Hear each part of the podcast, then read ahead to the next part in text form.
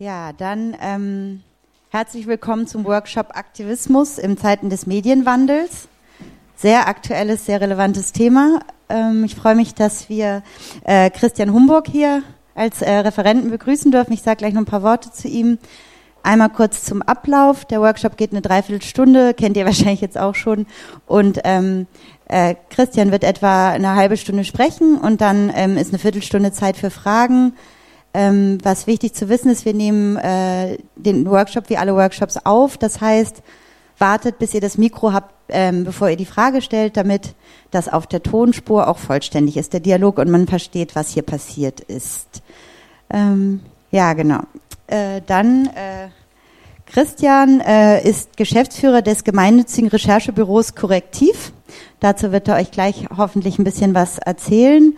Und ähm, wir wollen hier heute sprechen über das Thema Journalismus und Aktivismus und ich freue mich sehr, dass ich das moderieren darf und dabei sein darf, weil das ein Thema ist, mit dem ich mich äh, in den letzten Monaten sehr viel beschäftigt habe und ich glaube, dass das ein ganz, ganz relevantes und wichtiges Thema ist. Wir sind ja alle auch als NGOs oder als dritter Sektor Content Producer und Akteure und werden auch immer mehr nutzen teilweise journalistische Formen, äh, produzieren mehr oder minder journalistischen Content oder Content. Ähm, wie ist eigentlich, was passiert eigentlich da gerade im Journalismus in dem Bereich und wie könnte da vielleicht, wie, wie sieht das Spannungsfeld aus und wie arbeiten die Bereiche zusammen oder laufen parallel nebeneinander her? Und äh, Christian wird uns da ein bisschen was zu den Geschäftsmodellen und zu den aktuellen Entwicklungen erzählen und auch zu dem Verhältnis zum Aktivismus und zu NGOs. Und ähm, damit übergebe ich auch schon und freue mich sehr, dass er heute hier bei uns ist. Hallo Christian. Hallo. Ja, vielen Dank für die Einladung. Ähm, ich möchte eigentlich im Wesentlichen äh, drei Dinge jetzt tun. Zunächst mal kurz nochmal rekapitulieren, was tut sich da gerade, was ändert sich gerade. Dann im zweiten Schritt, was entsteht Neues, weil oft wird das Ganze nur als etwas Negatives gesehen in der Mediendiskussion und gar nicht die Aufbruchstimmung wahrgenommen. Und zum Dritten, dass wir gemeinsam überlegen und diskutieren, äh, wie muss darauf organisierte Zivilgesellschaft reagieren, was gibt es dort auch für Antworten von Organisationen darauf.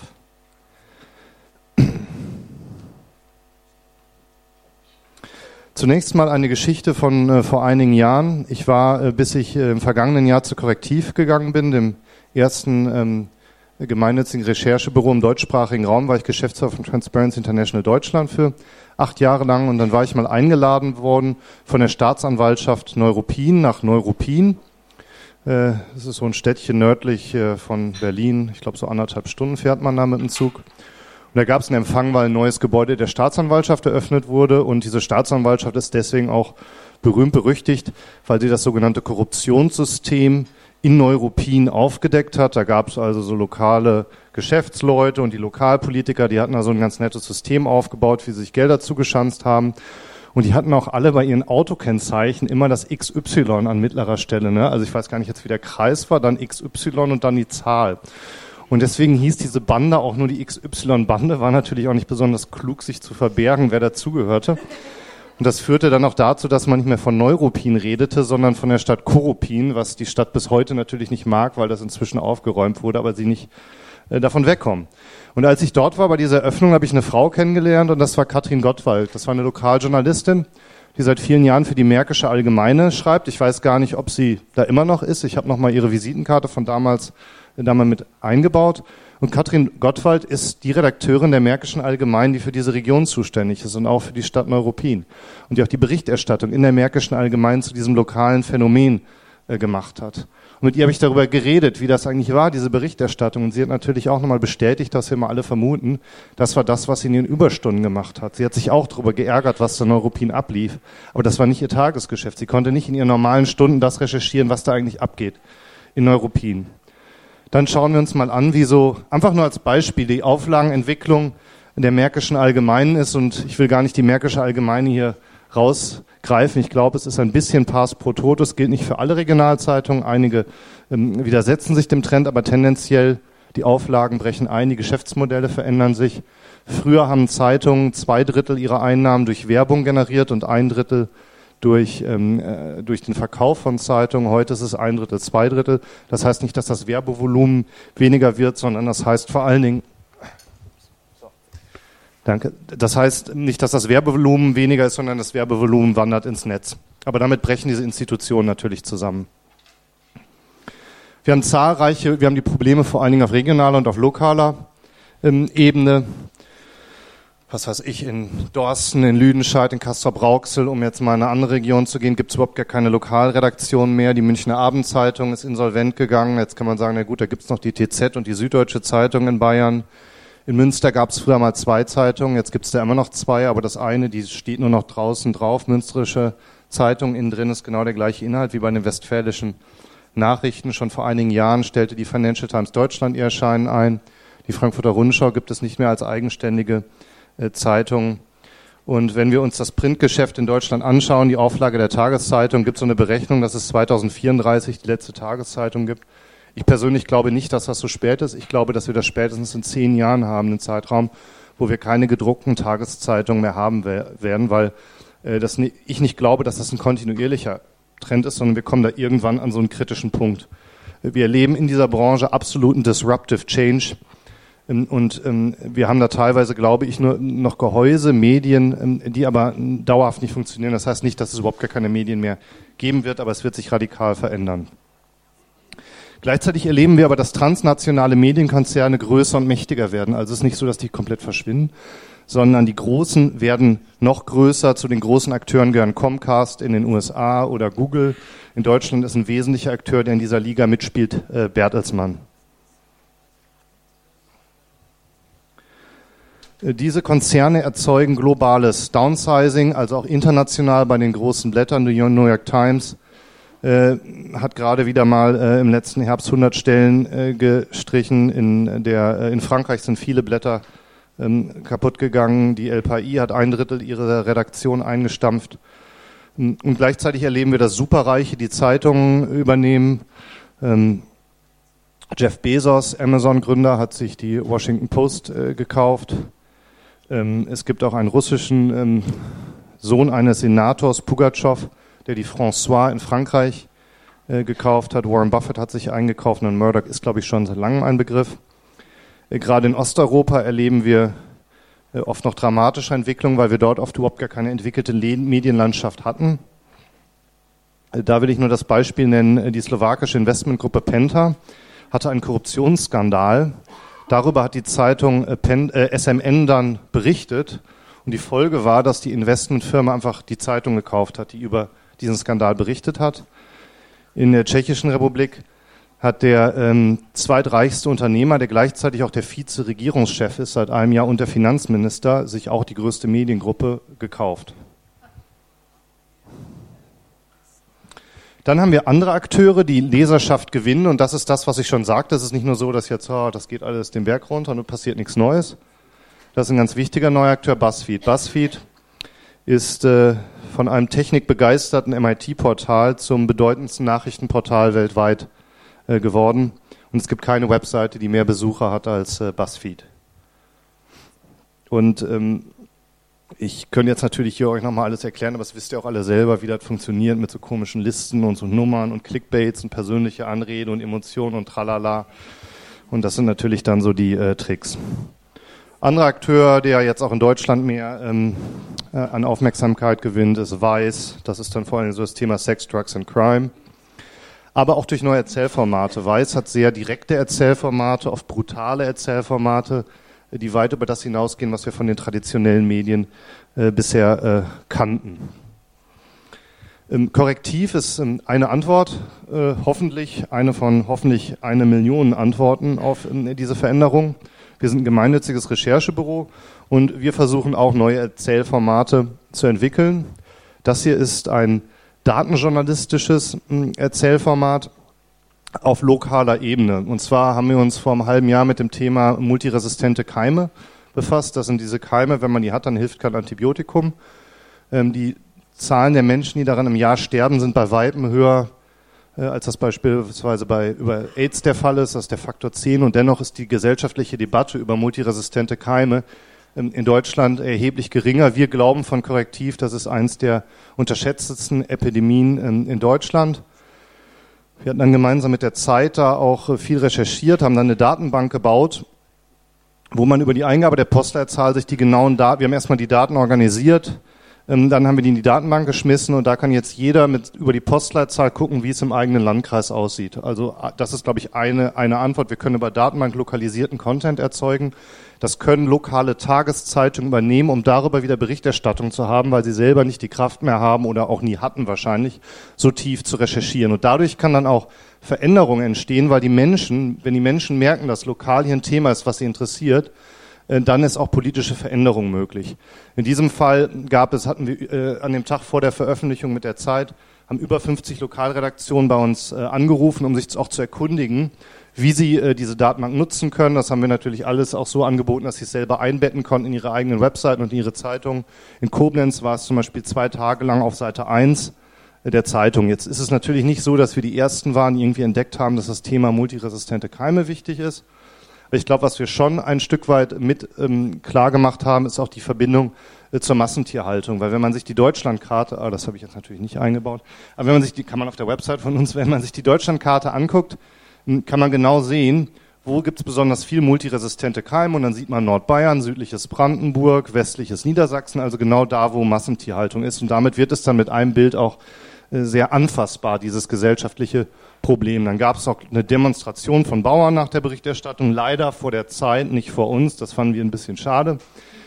Ähm, dann hat Angela Merkel es auch auf den Gipfel G7 gesetzt und ausgerechnet heute, genau zur Recampaign, hat Bundesgesundheitsminister Gröhe jetzt einen Zehn-Punkte-Plan zur äh, verschärften Anzeigepflicht von multiresistenten Keimen angeguckt. Also das ist ein Erzählformat, die Frage, wie können wir datenjournalistisch vorgehen. Ein anderes ähm, Erzählformat, das wir hier mal letztes Jahr gemacht haben, Helmut Kohl hat ja behauptet, wer es mitgekriegt hat, die Wende wäre gar nicht dadurch passiert, dass Menschen irgendwie auf die Straße gegangen wären, sondern weil ein paar Eliten gesagt hätten, lasst uns doch mal die Wende machen. Und die Menschen hatten damit nichts zu tun und das ist natürlich Quatsch. Und jetzt hoffe ich, dass wir das hier starten können.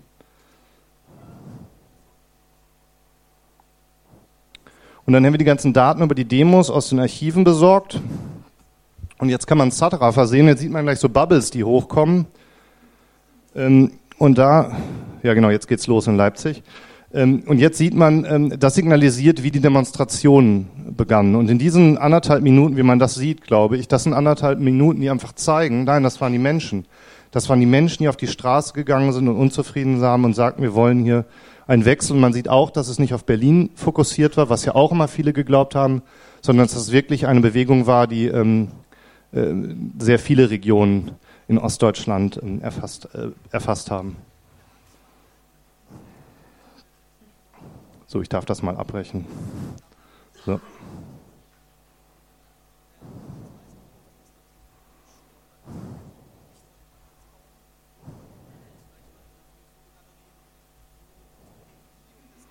So ein weiteres Erzählformat, das ist von der ähm, das ist Out My Window vom der National Film Board of Canada, ist eigentlich auch eine sehr interessante Darstellung.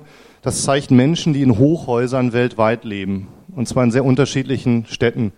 Und das Schöne hieran finde ich, dass der Besuch dieser Menschen in den Häusern zeigt eigentlich, wie ähnlich wir oft leben, was wir für ähnliche Probleme haben. Also ich finde, das ist, das ist eine Darstellung, wie, man auch zeigen kann, dass wir gemeinsam, auch in einer globalisierten Welt, uns gemeinsam für Dinge engagieren können. Hier wird mit unglaublich vielen unterschiedlichen äh, Mitteln gearbeitet in dieser Website. Ich kann das jetzt gar nicht alles vorführen. Ich kann nur sagen, wer sich interessiert, das vielleicht mal anschauen. Out My Window.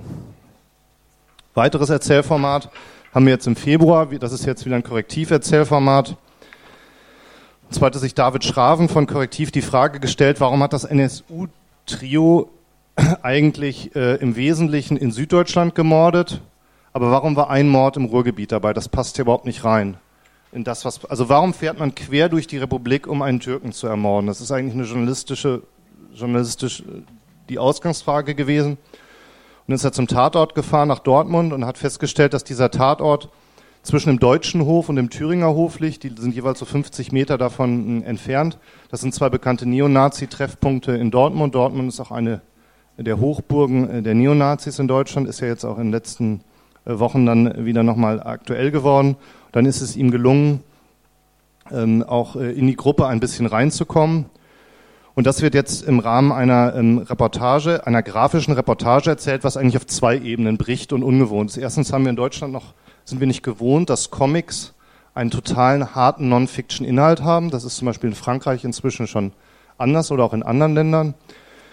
Aber das haben wir gemacht, weil wir damit auch andere Zielgruppen erreichen wollen, weil wir glauben, ich sag mal, das siebte Informationsblatt oder wie auch immer gegen Neonazis erreicht oft einfach nicht die, die wir erreichen wollen. Und es ist zwar toll, wenn wir die schon erreichen, die alle eh schon katholisch sind, aber das bringt am Ende nicht so viel. Sondern wir müssen gerade die anderen erreichen. Und das Zweite, was natürlich ähm, auch noch irritierend ist, ist nicht nur, dass es Non-Fiction ist, sondern dass es auch investigativ enthüllend ist. Als wir das Buch publiziert haben, da waren die Inhalte noch nirgendwo sonst publiziert. Das kann man sich erstmal gar nicht vorstellen. Man denkt, Moment, also wenn was zum ersten Mal publiziert ist, muss das doch eigentlich in Textform publiziert werden und es muss einen Film geben. Ne? So funktionieren wir. Aber dass wir sagen, wow, das kann auch in einer Reportage enthüllt werden, war auch ein Bruch mit bisherigen Gewohnheiten. Äh, das ist ein anderes neues Erzählformat. Das ist ähm, nicht von uns. Das ist Prison Valley. Da kann man ähm, durchlaufen ähm, und sich, das ist so ein Dorf, das ist ein, ein, ein, Dorf, ein Städtchen in den USA, das vor allen Dingen davon lebt, dass verschiedene Hochsicherheitsgefängnisse da rum sind und da kann man rumlaufen und Sachen machen. Will ich auch nicht ausführlich erläutern, aber auch, glaube ich, ein spannendes Beispiel. Dann habe ich hier auch mal aufgenommen das äh, Beispiel der Welthungerhilfe. Ähm, ich, es ist auch jemand, glaube ich, von der Welthungerhilfe jetzt hier, oder? Will die Person? Ja, genau. Hallo. Wir hatten nämlich vorher Kontakt und haben gefragt, wie viele haben das Spiel gespielt. Und äh, es ist eine fünfstellige Zahl. Ich finde zwar jetzt die Frage noch nicht die allerspannendste, in wie vielen Projekten die Welthungerhilfe arbeitet, aber was ich sehr gut finde und deswegen zeige ich es auch, weil hier was Neues probiert wird.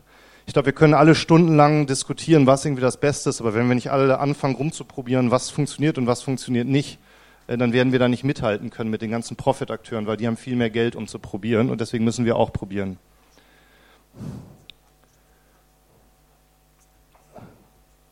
Also wer da noch Fragen zu hat, kann sich da hinwenden. Dann habe ich natürlich auch den obligatoren Ice Bucket Challenge, Challenge dabei. Okay. Ich habe ihn aber deswegen dabei reingepackt, weil es da noch eine andere Geschichte zu gab, die ich sehr smart fand. Hier zu sehen ist Eka Grigauri, das ist die Geschäftsführerin von Transparency International Georgien, meine alte Kollegin. Die hat da, da auch mitgemacht und war eine der ersten in Georgien. Und in Georgien ist sie irgendwie ein Twitter-Star, was immer das heißen mag. Und als sie das äh, gemacht hat, ähm, hat sie am Ende den Hauptmoderator der Hauptnachrichtensendung in Georgien herausgefordert. Und dann hat der das am Ende der Nachrichtensendung gemacht. Ja? Also das fand ich insofern genial, weil sie eigentlich das kombiniert hat mit etwas total Klassischem. Ja? Also sie hat mit einem völlig normalen Format den Hauptanchorman der ganz klassischen Nachrichtensendung herausgefordert. In dem Fall hat sie Glück gehabt, er hat es angenommen und äh, hat dann wiederum drei andere herausgefordert. Ja, jetzt habe ich sehr viele Beispiele über neue hm, Erzählformate ähm, erzählt, aber wer sind eigentlich die neuen Ansprechpartner? Was gibt es da für Akteure? Und da gibt es natürlich jetzt unzählige Akteure, die ich gar nicht alle erwähnen kann. Aber ich will mal ein bisschen von einigen erzählen, die so sehr stark aus der Medienwelt kommen. Erstmal in äh, Kalifornien gibt es Mother Jones. Gibt es hier jemanden, der Mother Jones kennt? Ja, okay. Zwei, drei. Mother Jones gibt schon seit 20 Jahren und ist ein äh, Non-Profit, äh, eine Non-Profit-Zeitschrift, die eigentlich unglaublich gute Sachen machen, haben inzwischen 200.000 Subscriber äh, in den USA, die regelmäßig Geld dafür zahlen, dass sie Mother Jones lesen. Heute hatten die auch mal wieder eine ähm, super gute Zahl veröffentlicht. Äh, die habe ich dann auch gleich heute Morgen retweetet. Wer mal nachgucken will, machen super Arbeit. Dann das große ähm, Beispiel, von dem sehr viele reden, ist ProPublica. Ist auch ein bisschen ein Vorbild für Korrektiv. Wurde im Jahr 2007 gegründet und war so das erste große gemeinnützige, stiftungsfinanzierte ähm, Newsbüro in den USA. Hat dann auch zum Ruhm hat sich ja beigetragen, dass man dann schon wenige Jahre danach den Pulitzer-Preis gewonnen hat für die Berichterstattung. Und wenn man auf die ProPublica-Seite geht, sieht man auch so die sieben bis zehn Hauptthemen, die die haben und an denen die auch dranbleiben. Waffen, Exporte, Waffenlobby ist zum Beispiel ein Thema von ProPublica. Und was, glaube ich, diese Nachrichtenseiten auch auszeichnet, gerade die gemeinnützigen, ist, dass sie nicht sagen, wir machen jetzt mal eben schnell eine Geschichte, dann gibt es einen äh, Druckschluss, dann veröffentlichen wir es und dann warten wir auf die nächste Kuh, die durchs Dorf getrieben wird, sondern dass man wirklich sagt, wir bleiben an dem Thema dran. Das gilt für uns zum Beispiel auch für das Thema tödliche Krankenhauskeime, MRSA. Das ist auch was, wo wir weiter dranbleiben wollen, wo wir jahrelang drüber berichten wollen.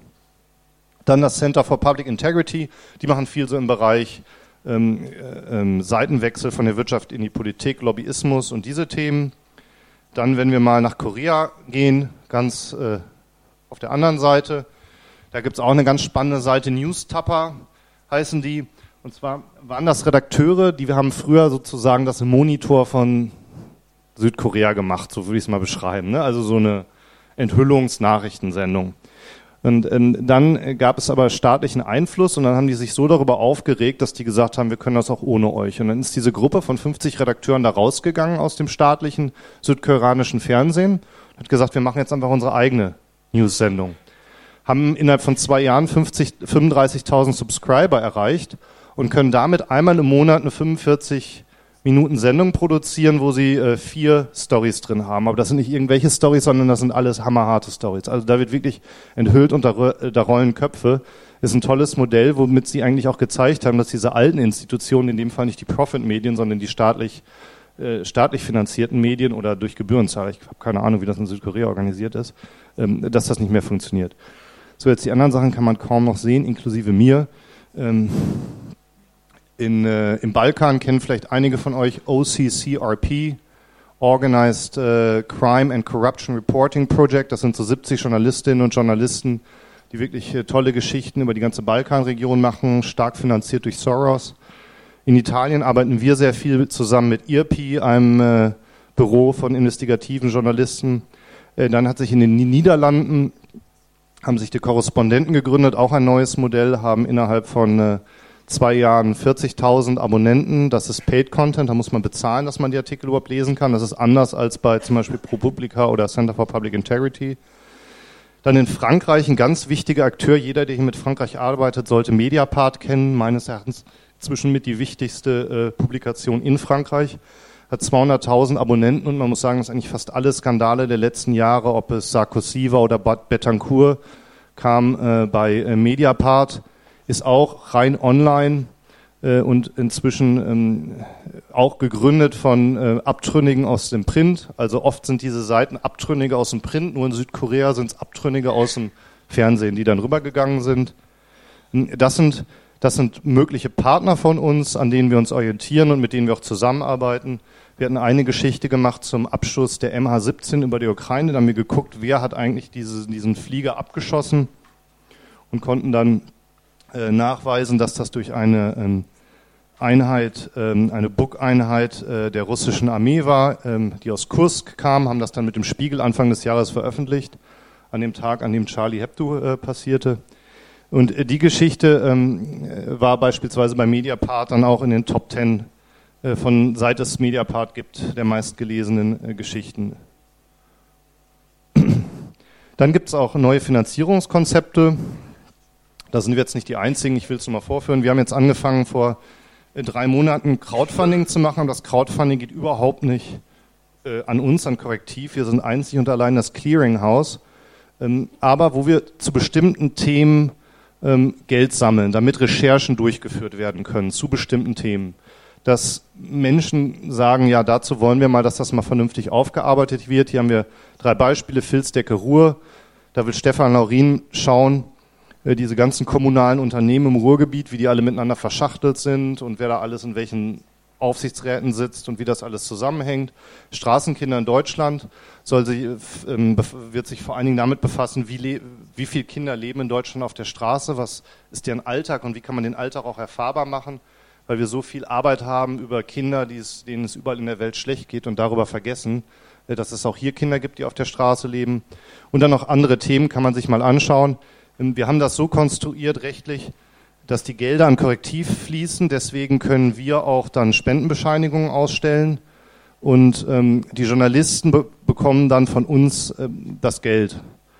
Ähm, insofern hoffen wir, dass wir darüber, das will ich auch gleich dabei sagen, weil ich bin kein großer Freund des Silicon Valley Narrative Sharing Economy, Caring Economy, weil äh, das natürlich äh, totaler Quatsch ist, weil wir natürlich nicht Journalismus dadurch ersetzen können, dass jeder Crowdfunding macht. Ja? Also diese Vorstellung, wir könnten irgendwie wichtige Institutionen, die wir brauchen, ersetzen, indem alle jetzt irgendwie mal selber Crowdfunding machen.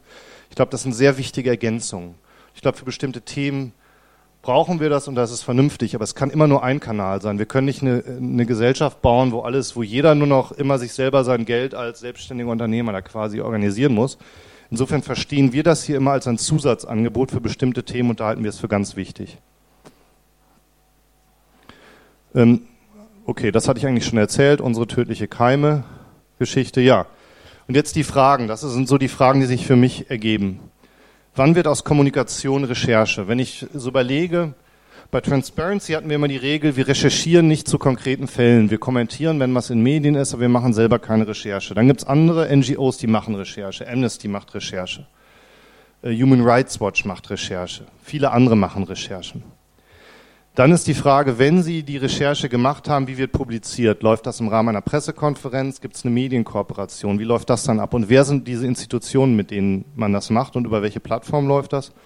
Und vor allem ist natürlich die Gretchenfrage, wie glaubwürdig sind dann immer die, ähm, die Ergebnisse? Beispielsweise ist mir aufgefallen, dass in letzter Zeit öfter Human Rights Watch in der Tagesschau zu sehen war mit Logo wenn ähm, es Berichterstattung über die Ukraine gab. Und dann ist natürlich immer die Frage, hat die Tagesschau eigentlich das, was Human Rights Watch da gefilmt hat, nochmal unabhängig nachgeprüft? Oder hat Human Rights äh, HRW eine so gute Marke aufgebaut, dass die Tagesschau einfach ungeprüft die Videos von denen übernimmt? Ne, kann ja auch sein. Oder glauben wir denen? Müssen wir also selber äh, die Marke aufbauen, die so gut ist, dass das übernommen wird? Ja, und dann äh, gab es auch neulich irgendwie im Spiegel eine interessante Meldung, die ich mit Interesse gelesen habe. Weil Greenpeace hat ja ein eigenes unabhängiges Magazin, das man noch am Kiosk kaufen kann und abonnieren kann, was auch separat erstellt wird von Greenpeace. Äh, und dieses Magazin, da gab es dann wohl Knatsch. Und wahrscheinlich, weil Greenpeace auch in Hamburg sitzt, wo der Spiegel auch sitzt, dann kann man das wahrscheinlich nicht so unter der Decke halten so leicht, weil da die gleichen Leute in die gleichen Kneipen gehen. Naja, und dann stand es im Spiegel, dass also es da offensichtlich äh, Knatsch gab zwischen der Redaktion des Greenpeace-Magazin und ähm, Greenpeace sich überlegt hat, was für Rahmenbedingungen erlassen wir? Also kann das Magazin schreiben, was es will? Oder muss es sich, ich sag's mal, an die Linie halten? Und ich will, sag das jetzt gar nicht, ich finde das eher gut, dass wir dann Greenpeace diese Fragen auf den Tisch bekommen, weil das sind ja genau die Fragen, die sich dann auch zivilgesellschaftliche Organisationen äh, stellen müssen wenn wir publizieren, publizieren wir, publizieren wir nur die Sachen, die uns dann genehm sind und die anderen nicht?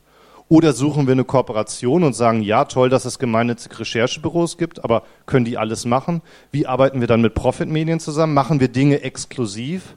Machen wir sie nicht exklusiv? Ist auch mal so eine Grundsatzfrage. Bei Transparency hatte ich immer die Philosophie, nie was exklusiv zu machen, weil das immer meinem Anspruch äh, widersprach, zu sagen, alle müssen den gleichen fairen Zugang haben zu Informationen, während man andere NGOs sieht, wo man das Gefühl hat, also das ist so wahnsinnig schon verknollt.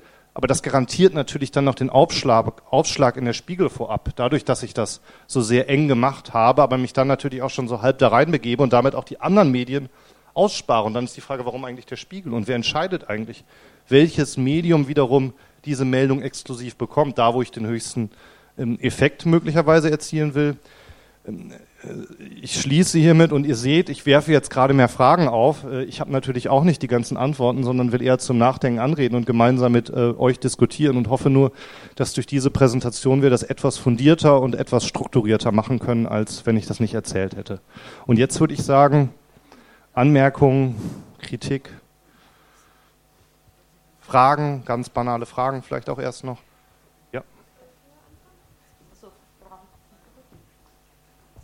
Äh, Matthias Wasig von Amnesty. Ähm, also ich würde jetzt nur gerne mal auf deine Fragen, äh, auf eine dieser Fragen eingehen, die du gerade gestellt hast, eben weil du auch äh, meine Organisation äh, unter anderem genannt hast. Und, ähm, und das steht, glaube ich, sehr im Zusammenhang ähm, damit, wie Journalisten heutzutage arbeiten. Ja? Also der Zeitdruck, den anscheinend viele haben und mit dem viele, aus dem viele schließen, dass sie eben nicht mehr vielleicht äh, investigativ äh, recherchieren diese, ähm, diese investigative Aufgabe sehen, glaube ich, viele dann eben bei den NGOs. Oder sie sind sozusagen froh, dass andere diesen Job machen und vertrauen dann aber auch ähm, auf, die, auf die Korrektheit dieser Angaben. Also bei, ähm, bei uns ist es jedenfalls sehr häufig so, dass ich das Gefühl habe, die Journalisten schauen auf keinen Fall nochmal nach, ob unsere äh, Informationen auch stimmen, sondern senden eben die Informationen oder, oder drucken die Pressemitteilung eins zu eins so ab, wie sie war, ergänzen da vielleicht noch ein bisschen, tun noch ein paar Bildchen dazu und dann, ähm, dann hat sich das. Ja? Aber ähm, die, ähm, die Gefahr für, für, die, für die NGOs oder die, die, die besondere Aufgabe ist da dann eher eigentlich nochmal noch mehr als in der Vergangenheit auch die Informationen eben selbst zu prüfen. Ja, also wir haben einen sehr, sehr ähm, strengen ähm, Screening-Prozess äh, für ähm, für die, für die, ja, für das Testen von Informationen, wo kommen Informationen her, welche Quellen können diese Informationen bestätigen und so weiter. Denn wenn wir uns einen Fehler erlauben, dann verlieren wir das Vertrauen nicht nur der Presse, sondern der ganzen Öffentlichkeit, weil die Informationen ja, weil wir ja zitiert werden. Ja.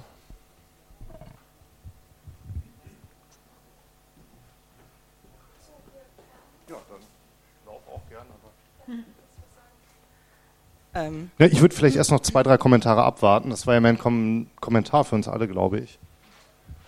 So, möchte jetzt jemand anschließen? Ich habe eine Anmerkung zu dem Lizenzvertrag. Also ich bin von der Welthungerhilfe und wir hatten ein ähnliches Problem mit dem äh, Welthungerhilfe-Shop. Die hatten den Namen auch in Lizenz übernommen. Und ich finde, da muss man schon ein bisschen unterscheiden zwischen, wo bleibt die redaktionelle Freiheit und inwiefern verbinden einfach die Menschen des Greenpeace Magazin mit Greenpeace. Ne? Das ist das gleiche wie bei Stern. Niemand weiß, dass Stern TV nichts, überhaupt gar nichts mit dem Stern zu tun hat. Und natürlich gibt es da Momente, wo es Konflikte gibt für beide Seiten. Ich finde, das darf bei der Diskussion nicht aus dem Spiel gelassen werden.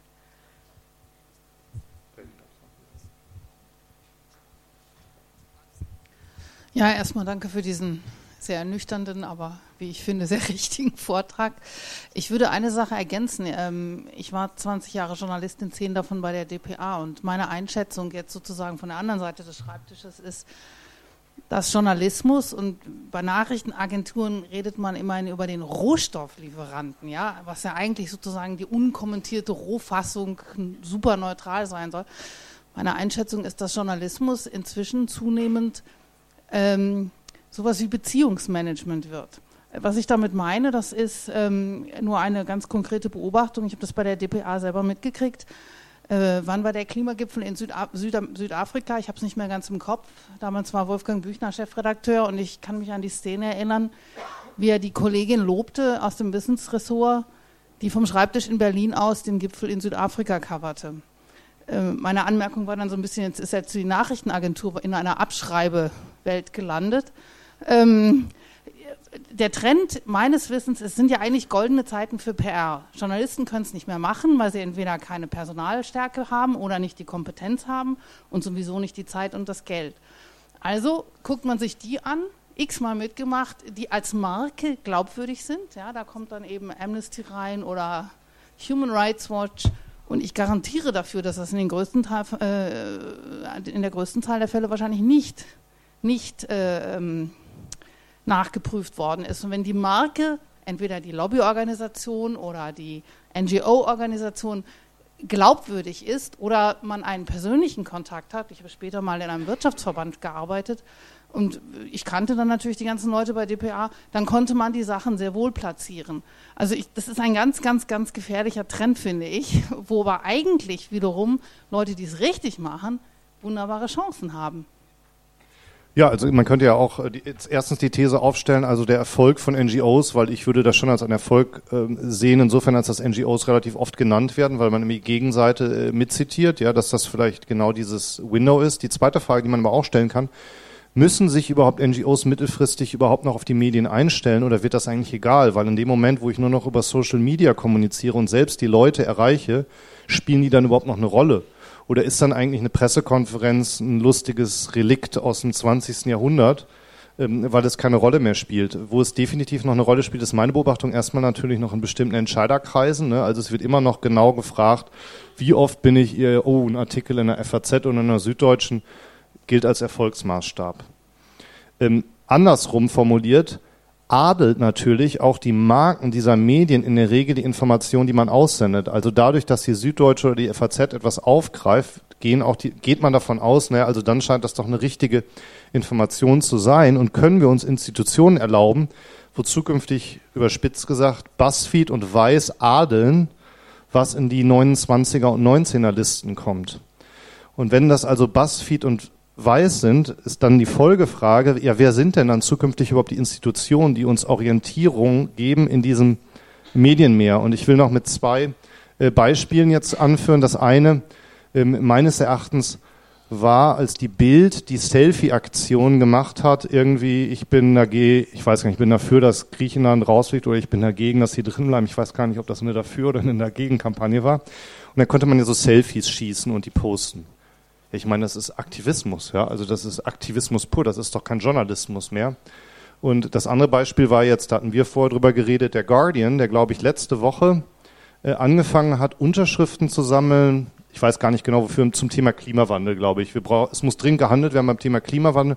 Haben schon 35.000 Leute am ersten Tag oder so unterschrieben, wo auf einmal eine Zeitung, ein Guardian, eine Unterschriftensammlung macht, was ich eigentlich traditionell von einer äh, Klimaschutzorganisation oder einer Online-Campaigning-Plattform erwarten würde. Also da geht auf einmal ein Medium in Richtung Aktivismus und dann, und damit will ich das nochmal kommentieren, wäre dann ja die Frage, wenn also NGOs auch stärker in den Bereich Recherche gehen, weil sie es müssen und können und weil es so viel bringt, wäre dann die Frage der Qualitätssicherung. Da wäre zum Beispiel eine interessante Frage, wenn man die äh, Qualitätsarbeit von äh, großen Zeitungen und von großen NGOs vergleichen würde.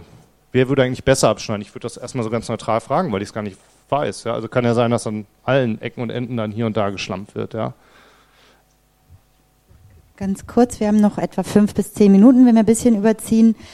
Ähm, ich glaube, es sind noch einige Meldungen und sind ja auch wirklich viele interessierte Leute aus dem Feld dabei.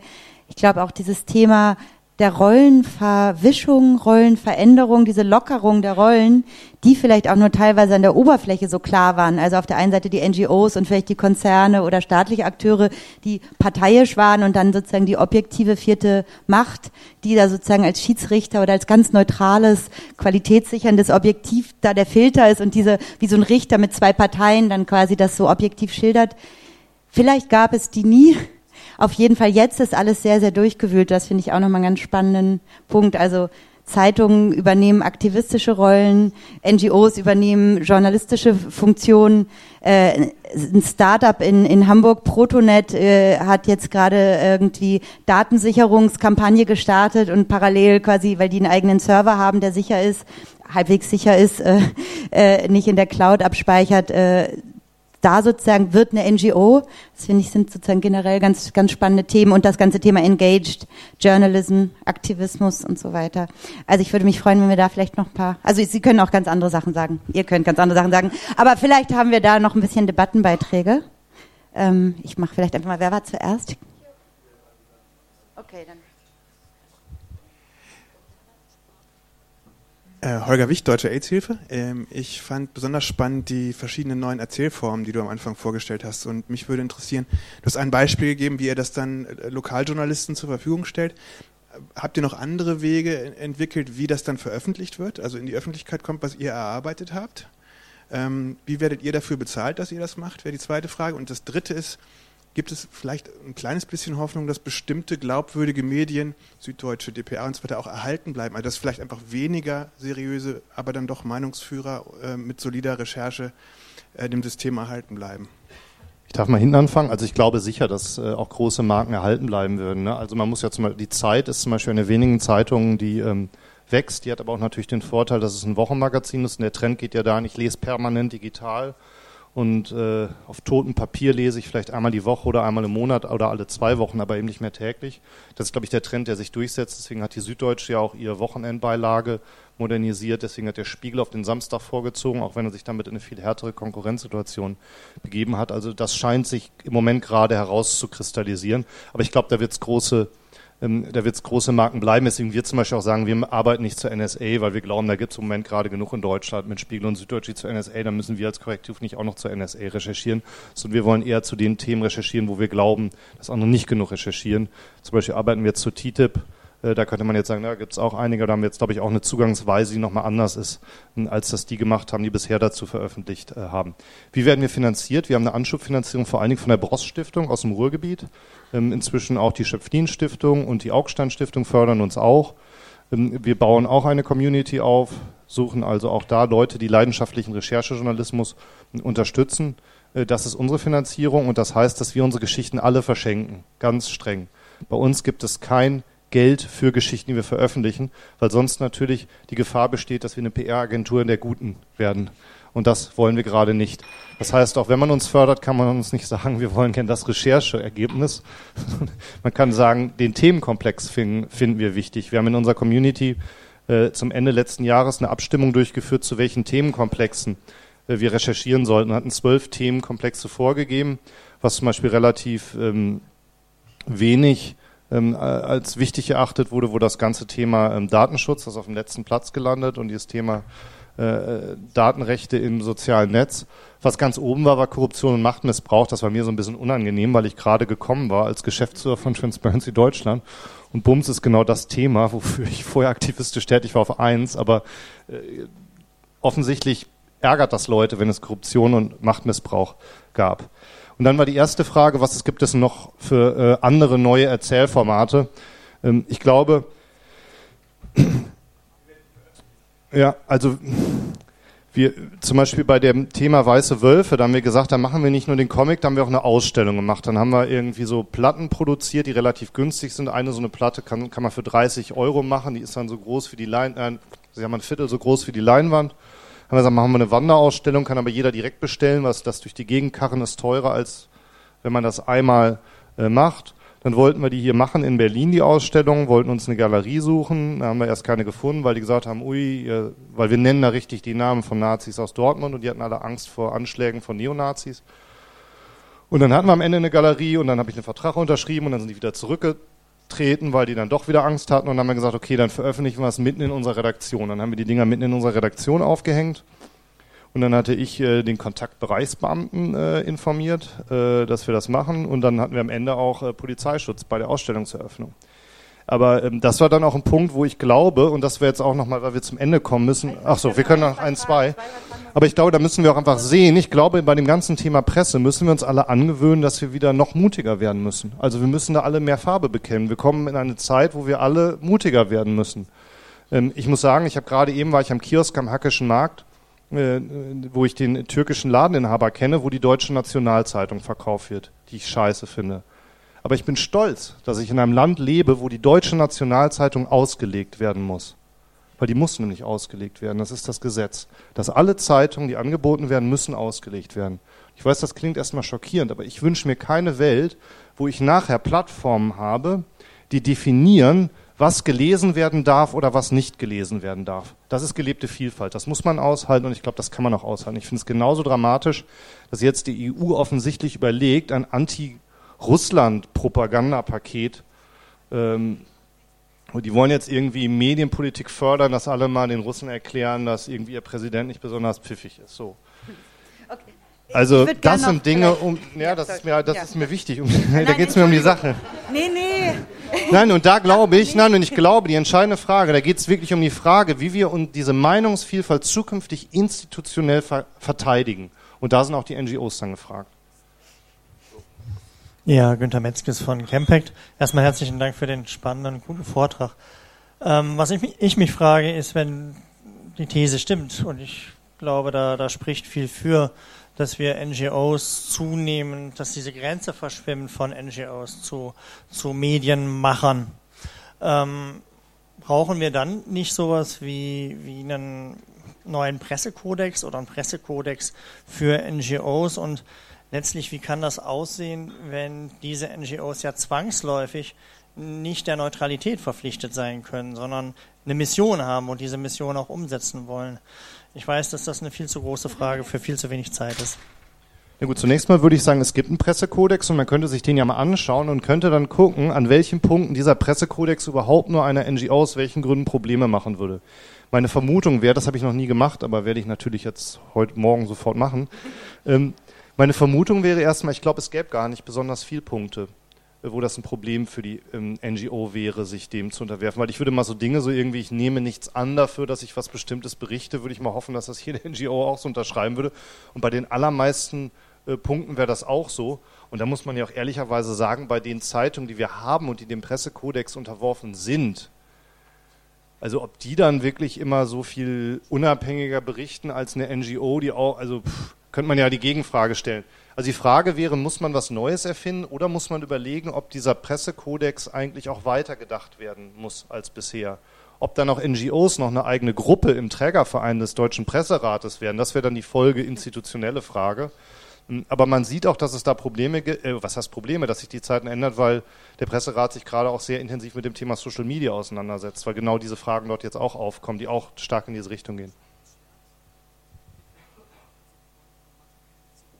Entschuldigung, äh, äh, jetzt sind wir drei Minuten nach, Viertel nach geht's weiter. Ich finde es gerade super spannend, ich finde es einen spannenden Punkt. Also wenn wir noch ein, zwei Meldungen haben, ich von mir aus. Äh Genau, Julian Kamphausen vom Landesverband der freien darstellenden Künste, Spotlight aus einer anderen Branche. Es gibt einen unmittelbaren direkten Zusammenhang zwischen der Einstellung von Lokalfeuilletons und dem Sterben deutscher, deutscher Staats- und Stadttheater. Duisburg, Gelsenkirchen, Platt, nachdem die Watz ihr Feuilleton zusammen fusioniert hat. Also für eure nächste Big Data ähm, Reportage. Ja, machen wir gleich eine Crowdfunding-Aktion und recherchieren das mal. Aber wenn man sich es genauer anschaut, dann erklärt sich's auch, weil nämlich die Leute, die Zeitungen lesen, sind tendenziell keine Statistik, aber 50 plus. Die lesen Re Regionalzeitungen und die Leute, die Geld kräftig ins Theater gehen, sind auch 50 plus. Was an der Stelle der geschlossenen Staats- und Stadttheater entstanden sind, sind relativ viele kleine freie Gruppen, die äh, eben online äh, genug Personal akquirieren können, um ihre Seele zu füllen und dann gefördert werden über Klicks oder über sonst was. Und dann, da habe ich mich gewundert, dass es äh, noch nicht vorkam, ähm, akkumulativ Kommentarfunktionen, die die Qualität eines einzelnen Beitrags und eines einzelnen Beitragenden leicht erfassbar machen und ein Incentive anregen, um viele gute Qualitätsartikel zu machen. Reddit ist, glaube ich, jetzt bei 15 Millionen Usern und hat die beste Kommentarfunktion, die ich ever irgendwann mal auf einem Computer gesehen habe. Und es funktioniert toll. Haben kleine Tags für Leute, die professionell recherchieren, denen eine hohe Glaubwürdigkeit durch ihre Beiträge beigefügt wird. Und das hoffe ich, dass ihr das auch mit Korrektiv irgendwie mal nach Deutschland bringen werdet. Okay, ich würde sagen, vielleicht noch zwei oder so. Noch zwei Anmerkungen, dann kannst du die vielleicht zusammen beantworten. Das ist eine Riesendebatte,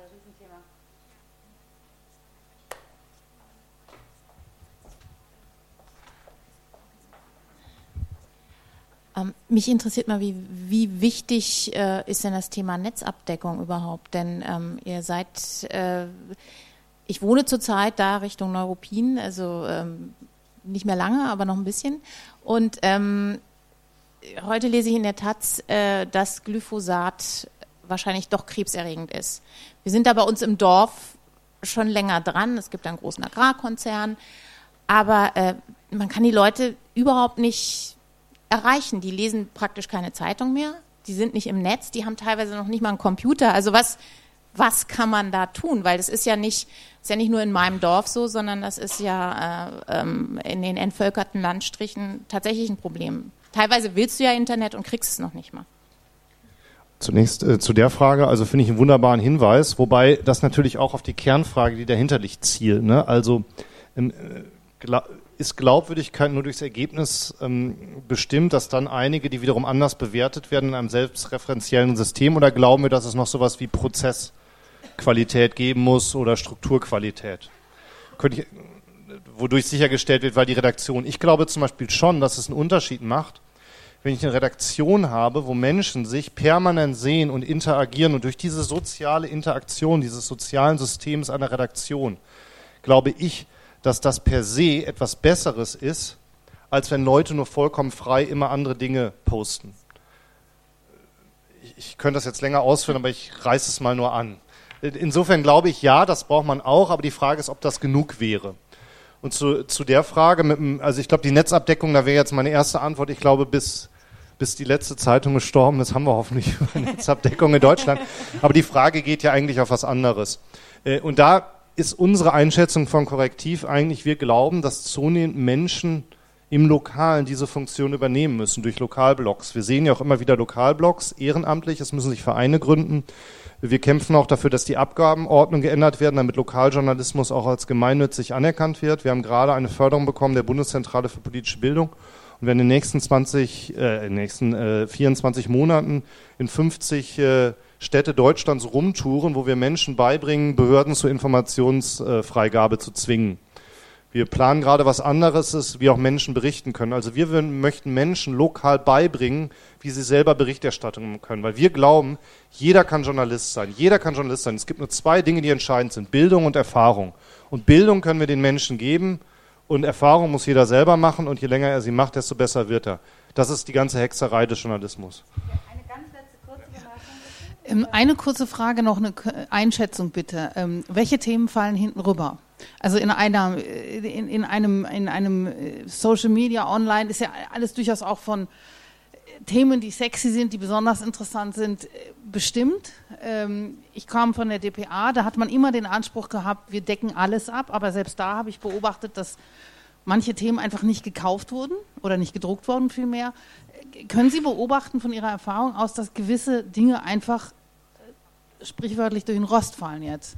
Ich meine, da gibt's, ich glaube, das sind die typischen äh, Kriterien, was macht eine Neuigkeit aus. Also erstens komplizierte Themen sind schwieriger als einfache, die ich zuspitzen kann auf eine Ja-Nein- oder Schwarz-Weiß-Sichtweise. Das läuft immer einfacher. Ein zweites Thema, und ich meine, damit arbeiten die Medien, ist die Frage der Personalisierung. Kann ich daraus einen Konflikt zimmern? Kann ich den Konflikt personalisieren? Wenn ich den Konflikt einfach personalisieren kann, habe ich schon mal die ersten Voraussetzungen, ähm, damit darüber äh, geredet wird. Aber für mich war früher mal das Beispiel so Verkehrsministerium, ist glaube ich so das underreportedste Ministerium von allen, obwohl es den zweitgrößten Haushalt hat auf Bundesebene. Ne? Also was da an Geldern ausgegeben wird, ich glaube, es gibt wahrscheinlich beim Spiegel gibt es vielleicht noch einen, aber welcher Journalist kann denn den Haushalt des Verkehrs, bei der DPA gibt es vielleicht auch noch einen, gibt es zwei Leute, die überhaupt kritisch den Haushalt des Verkehrsministeriums wahrscheinlich verstehen. Also das wäre für mich so, das ist immer für mich das Sinnbild der, des, des total langweiligen Themas. Tolles Ende. Vielleicht magst du noch ein Schlussstatement. Nein, vielen Dank, Christian, dass du da warst. Vielen Dank äh, für die Diskussion und für euer Zuhören. Und ich glaube, äh, das werden wir noch äh, weiter diskutieren, das werden wir noch lange diskutieren, das wird uns in nächster Zeit bewegen. Um 17.15 Uhr geht's weiter mit digitaler Investitionsschau, der Podiumsdiskussion im großen Saal wieder. Äh, erholt euch gut. Vielen Dank. Tschüss.